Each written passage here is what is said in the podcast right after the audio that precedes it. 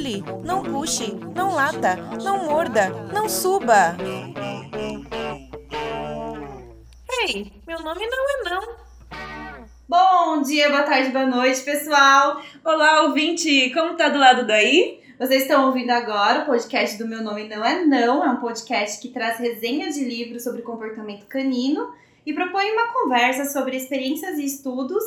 Uh, esse programa é produzido por mim, Miriellen Campos, do Instagram arroba Alcão. E eu sou a Nayara Lima, do Instagram Dog Be Good. A edição e a vinheta do programa é do Henrique Iglesias de Souza. Henrique, muito obrigada. Bom, antes de começarmos, nós convidamos você que está ouvindo este, que é o quinto programa do Meu Nome Não É Não, pelo SoundCloud, para curtir essa edição e acompanhar o podcast nessa plataforma, tá? Então, já estamos aí com alguns livros, resenhas de alguns livros publicadas. Então, você é só acompanhar a, a nossa programação. Você também pode acompanhar a gente pelas redes sociais, uh, curtindo a nossa página no Facebook, Meu Nome Não É Não. E acompanha a gente também nos nossos Instagrams, arroba alcão e arroba dogbegood. Agora, se você quiser saber mais sobre nós, o que fazemos, nossa experiência, quem somos, o que queremos, né? Tipo aquele programa de reportagem, é, você pode acompanhar o nosso blog. O endereço é nome não é não.wordpress.com. Neste podcast, a gente vai falar sobre o livro A Cabeça do Cachorro, que é da Alexandra Horowitz. A tradução é da Lourdes Serri, a edição é do Rio de Janeiro de 2012 e o e-book é de 2013 é a terceira edição esse livro. É, e nós planejamos dividir este livro em quatro partes. Como a publicação possui 12 capítulos, neste primeiro episódio nós vamos falar sobre os três primeiros capítulos, incluindo o prefácio.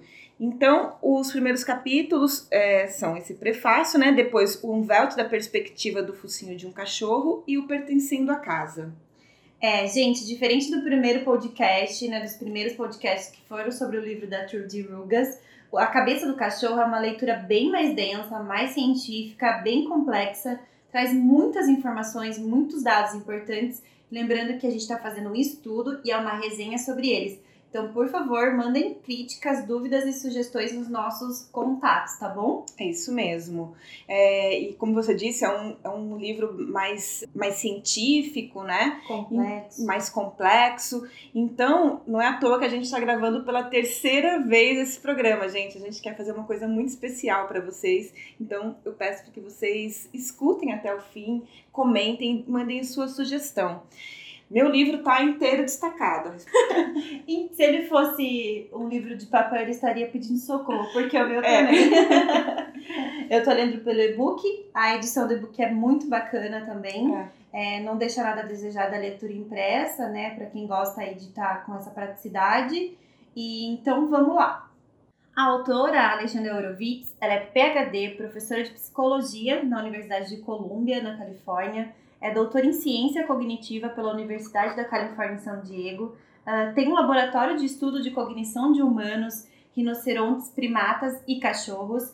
Ela e o marido vivem em Nova York com o Finnegan, um cachorro que é mestiço. Essa é uma das curiosidades sobre a autora. É.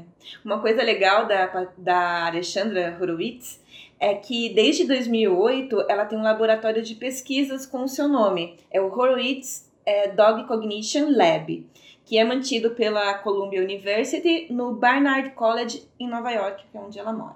Amiga, adorei a sua pronúncia. Ai, meu inglês, gente, é meio britânico, sabe? então, vamos lá para o primeiro capítulo desse livro, A Cabeça do Cachorro. No primeiro capítulo, a autora ela já vai trazer pra gente uma descrição de uma brincadeira entre um chihuahua e um wolfhound. Para quem não conhece as raças, um é porte bem pequenininho e o outro é porte gigantesco. Dentro dessa brincadeira que ela está observando, descrevendo pra gente, ela propõe algumas reflexões. Algumas perguntas como, por exemplo, assim, como os cachorros brincalhões pensam? A Alexandra, ela logo comenta pra gente todo o seu amor por cães e como cientista ela se mostra muito preocupada, porque há muito tempo a ciência tem de certa forma negligenciado pesquisas na área de cognição canina.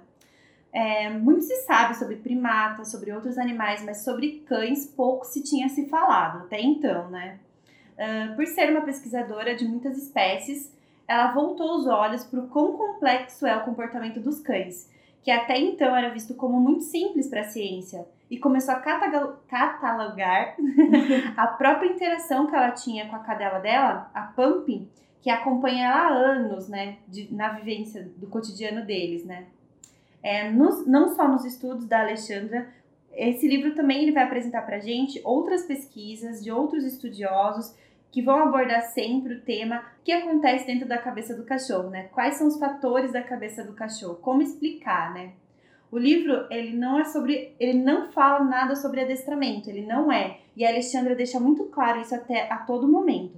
Porém, observando alguns fatores sobre o comportamento e sobre o bem-estar que envolve a quão complexidade é o comportamento canino, é, no decorrer do livro a gente consegue entender em quais momentos pode, os cães são treinados pela gente. E ela deixa claro pra gente que é todo momento que os cães são treinados por nós, né? E também ela vai trazer pra gente uma preocupação sobre a antropomorfização dos cães, porque os cães eles aprendem de forma associativa, que é o mesmo processo de aprendizagem humana, mas ela, ela ressalva que é importante a gente saber separar essas duas vertentes e como é importante adestrar não só o cão, mas também o humano que está com ele, né? Que influencia no ambiente do cão, né, Nayara? É isso mesmo. É, nesse primeiro capítulo, o que eu acho legal é que ela comenta que o estudo é, sobre cães começou na hora de lazer dela. Então, ela estava ela já tinha esse olhar científico, né? E no momento de lazer ela se pegou observando a Pump. E é também legal que ela coloca o quanto a ciência pode nos aproximar dos cães fazer com que a gente se maravilhe com a natureza deles. Agora, entrando no segundo capítulo, o título desse capítulo é Anvelt da perspectiva do focinho de um cachorro. Bom, nesse capítulo, a Alexandra pede para a gente parar tudo que a gente está fazendo agora e olhar para o cachorro mais próximo, provavelmente o seu próprio cachorro, e para a gente esquecer tudo que a gente já sabe sobre ele. Esse exercício, segundo Alexandra, é um exercício para entrar em Sartori, que é um estado elevado de iluminação espiritual. Eu fui procurar mais a respeito do que significa essa palavra, e é uma palavra japonesa, budista, e ela significa compreensão. Segundo Alexandra, as lentes científicas nos ajudam a ver melhor o cão, e através da observação da espécie que isso acontece, né? Mas antes a gente precisa, primeiro de tudo, esquecer o que acreditamos saber sobre os cães. Alexandra pede para pararmos de antropomorfizar todas as reações dos animais, porque as nossas projeções quase sempre estão são precárias e também podem ser até nocivas. Ao contrário disso, ela pede para usarmos o nosso instinto antropomorfizante para ler o cão, ou seja, observar em primeiro lugar. Assim, a gente pode fazer a pergunta e observar e traduzir a resposta do cão. É, e a tradução literal de antropomorfizar é transitivo direto, é atribuir algo de forma características humana, ou um pronominal adquirir uma forma humana, ou seja, transformar o cachorro em um humano. Exatamente, achar que um comportamento que ele está esboçando, expressando, ele tem exatamente a mesma relação é, com a nossa perspectiva humana. humana. Tipo, ciúmes. É, ele tem, o cachorro tem a sua própria perspectiva de ciúmes, que não é a mesma da nossa. É, e como nós podemos, então, né, conseguir traduzir essa resposta do cão para o nosso entendimento? Segundo Alexandra, é conhecendo primeiramente o umvelt do cachorro. Eu já falei unvelt, mas na verdade a tradução, a forma de se falar é umvelt mesmo. Esse termo foi criado pelo biólogo alemão Jacob von Uexküll. Provavelmente estou falando errado o nome dele, mas relevem, gente. Não falo nem um pouquinho alemão. No início do século XX, ele é, elaborou essa, esse termo e essa proposta. Então, essa proposta é: qualquer um que deseja entender a vida de um animal deve começar considerando a sua subjetividade, o seu alto mundo, ou seja, o seu umwelt. Como por exemplo, como exemplo disso tudo, ele fala do carrapato. Ele, ela, a Alexandra conta, né, que a evolução simplificou a vida do carrapato ao máximo. Então é nascimento, acasalamento, alimentação e morte. Eles são cegos, mas possuem sentidos importantes para a sobrevivência. De todos os odores do mundo, o carrapato espera apenas aquele que é do ácido butanóico, que é produzido por animais de sangue quente. Ou seja, é o nosso suor, gente. Ele pode esperar dias, anos, mas quando o carrapato sente esse cheiro, ele cai no chão, ativa o seu sensor de calor para saber em qual direção seguir. Parece coisa de super-herói, né? É o super carrapato. Eu adorei isso. Super, super carrapato. carrapato. É, com sorte, então, ele vai achar o hospedeiro, se alimentar, achar um parceiro e se reproduzir por ovos e morrer. Com isso, o que a gente pode concluir, né? Eu acho que a gente pode concluir que o que é mais importante na vida do carrapato é o cheiro e o calor. Exatamente. Eu ia falar o suor e o calor, mas a gente parte pro ácido, ácido butanóico.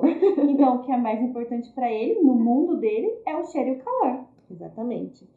É, Alexandra coloca se, se quisermos entender a vida de qualquer animal, nós precisamos saber o que é importante para ele. E uma das formas é sabendo como ele percebe o mundo, como ele vê, ouve, cheira e sente. O segundo passo é observar como ele age no mundo. O Jacó é, definiu o umvelt de qualquer animal como a sua bolha de sabão. Inclusive, nós humanos também temos nosso próprio umvelt, que inclui as nossas experiências e também cultura. Ou seja, além de toda a questão natural de cada espécie, o umvelt também é formado pelo ambiente. Contudo, é importante entender que nem todos os estímulos são significativos para todos. É só comparar o que é estimulante para nós, o que é estimulante para um cachorro e o que é estimulante para um carrapato. É, porque a gente recebe estímulos do mundo de formas diferentes, né? É isso mesmo. Alexandra nos faz refletir que todas as coisas que fazem parte do cão devem ser vistas a partir do olhar dele, pensando em todo esse mundo, né, a forma como ele vê. Então, a gente precisa ver a partir do olhar dele. Ou seja, se ele vive conosco, compartilhando o mesmo ambiente, grande parte dos nossos móveis e objetos são também coisas caninas. Quando não entendemos isso, podemos promover o que Alexandra chama de o confronto de um velt. Exemplo disso pode ser uma mesa de centro, por exemplo, da casa. Ela é um móvel de decoração e, ao mesmo tempo, algo muito gostoso de ser ruído para o cachorro. Tudo depende da perspectiva de quem estamos falando. Para o carrapato pode ser um bom esconderijo, por exemplo. E para o cachorro uma forma de roer. Para a gente um lugar para se colocar um livro, né? Colocar um livro, decorar a casa, né? Deixar bonito. Bom, neste ponto, a Alexandra volta a falar sobre antropomorfizar os cães. Ela propõe, para cada antropomorfismo que usarmos, podemos fazer duas perguntas. Existe algum comportamento natural do qual essa ação seja uma evolução? Aqui essa afirmação antropomorfóbica corresponderia se é desconstruíssimo. Para exemplificar, ela fala sobre os beijos caninos. Alexandra diz que Charles Darwin escreveu né, um texto falando sobre as lambidas do, dos cães. E ele disse assim, que é uma forma impressionante de mostrarem seu afeto, que é, que é a lamber a mão ou os ou rostos dos donos. Mas a autora né, do A Cabeça do Cachorro nos coloca a dúvida: será mesmo afeto ou outra coisa? Eu acho que vale a pena a gente deixar no ar essa pergunta, porque as pessoas leiam também o livro e não só escutem a resenha. Spoilers, né? Exatamente. Ela usa também outros exemplos que a gente faz de antropomorfização com objetos com os cães. Eu acho legal a gente falar que, assim, é uma resenha, viu, gente? Tem Exatamente. bastante coisa no livro que precisa ser assimilada também.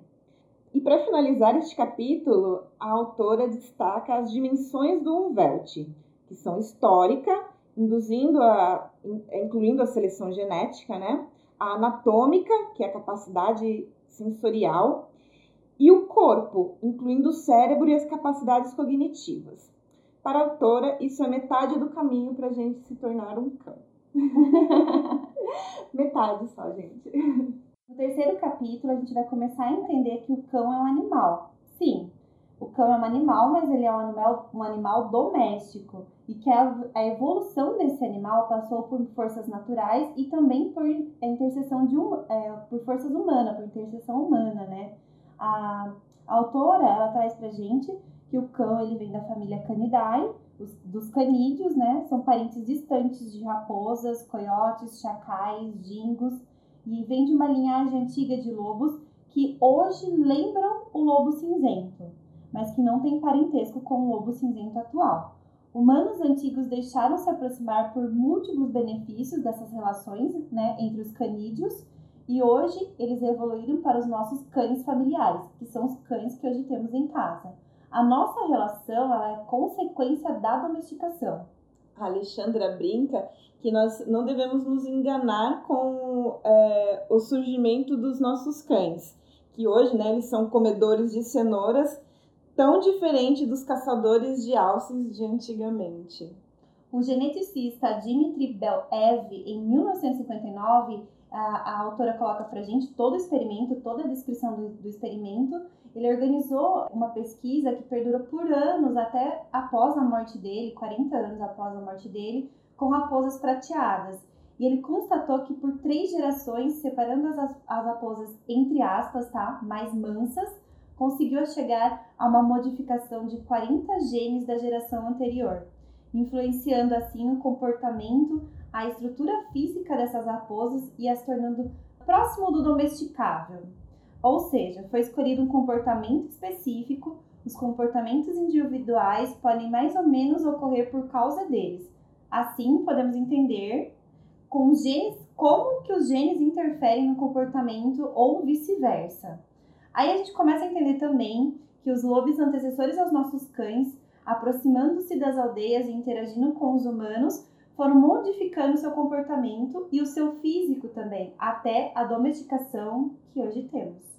Fica muito claro nesse capítulo, por todos os estudos que abrangem o tema, que os lobos não são cães, e isso fica muito explícito. Uhum. E tem uma conjuntura completamente diferente dos cães atuais. A autora diz que a maioria dos animais domesticados não são predadores, mas o que torna os cães mais especiais, especiais em relação à domesticação e à seleção natural é que ele é um animal social e também tem um comportamento flexível. Sim, sim. É, existem provas do surgimento da relação humanos-cães datadas de 14 mil anos antes de Cristo, por descobertas arqueológicas em que humanos e antecessores dos cães modernos foram encontrados na mesma tumba. Se eles foram sepultados juntos, a relação era muito próxima, próxima. né? Cognitivamente, os lobos são superiores aos nossos cães, ou seja, é, eles têm respostas muito mais rápidas às situações que envolvam o cotidiano daquele lobo. É, podemos dizer que as habilidades físicas dos lobos elas são mais latentes que as dos nossos cães. Além do mais, não houve somente a seleção natural. O surgimento das raças ela é um processo que é artificial, né? Que os humanos artificialmente foram selecionando determinadas características. Uh, primeiro para cães de serviço, como os pastoreios, tração, perdigueiros, de guardas, isso datado aproximadamente do século XVI. E aí, em meados do século XIX, surge uma seleção pela beleza, por uma característica um pouco mais voltada a parte física do cão, né? Criação de clube dos criadores, exposição de raças específicas que têm a obrigação de ter determinadas características. Acho importante que a Alexandra disse sobre como os cães nos veem e se inserem no grupo humano. Ela fala que é menos como uma alcateia regida sob a ideia de dominância e hierarquia social e mais como uma família e uma quadrilha benigna, ela diz ela fala também que a gente seria melhor se nós explicássemos a obediência dos cães aos nossos comandos, porque nós somos a sua fonte de comida. Eu diria também de atenção, abrigo, carinho, né, Mi? Cuidados. Cuidados. É, ocasionalmente a gente vê algo de lobo uhum. nos nossos cães, na é. verdade, é. Nayara. Mas eles não são lobos domesticados, porque mesmo lobos, lobos atuais, uhum. criados dentro de casas familiares, não têm comportamento de cães e não podem ser considerados domesticados. Existe uma evolução de milhões de anos que separam eles, né? Uhum. Ela coloca que mesmo os cães, eles aprendem muito mais pela observação do que pela punição. Por isso é interessante que se descubram quais comportamentos a gente deve recompensar ou não. E isso também a gente já está falando dos cães, né? Quais são os comportamentos que nós devemos recompensar? É, vale muito mais a pena trabalhar nessa perspectiva do que dentro da perspectiva da punição. E só falando da cognição também, que você comentou, né? A gente a cognição dos cães ela é superior quando se fala do ambiente, né? A cognição social deles, né? A Alexandra é. deixa muito claro isso, né? Que a cognição social dos cães é muito superior a, em comparação com a dos com lobos. Com a dos lobos. Se for comparar a cognição é, dos lobos é melhor em relação ao ambiente e a cognição dos cães é melhor em relação a essa parte social. Porque eles vivem em espaços selvagens e precisam de respostas rápidas naquele espaço, né? A caça, a procura por uhum. água, por habitat.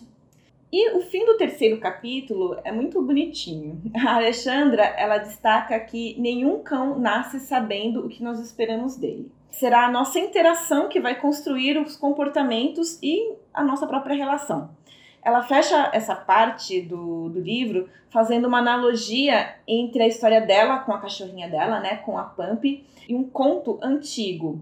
É um conto do Plínio o Velho, que data do século I.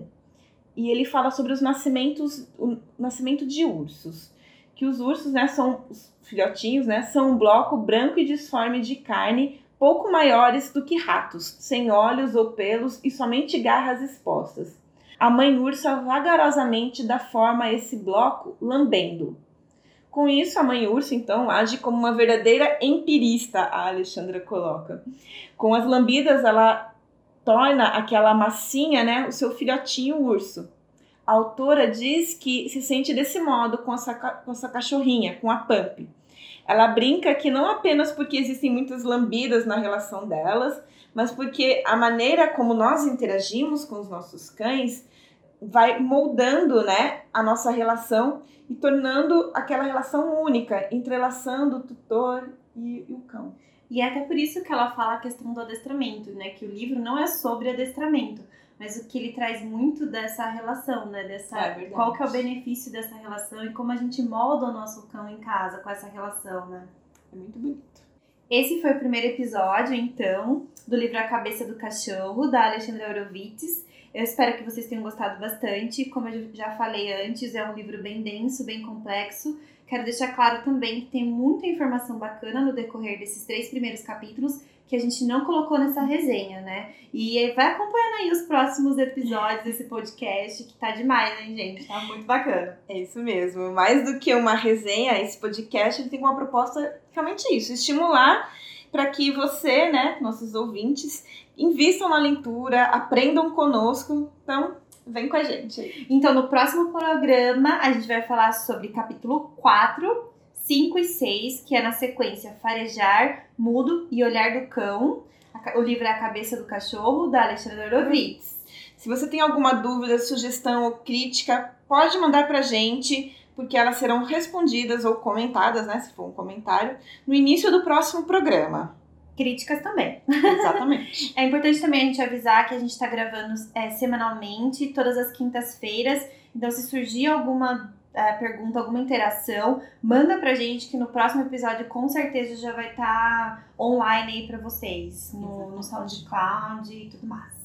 Você pode enviar, né, na opção de comentários do nosso blog, nos nossos Instagrams, na página do Facebook ou mesmo no SoundCloud ou então enviar, ou então enviar essa pergunta, sugestão, né, comentário né, né para o nosso e-mail, que é o meu nome não é não, arroba gmail.com.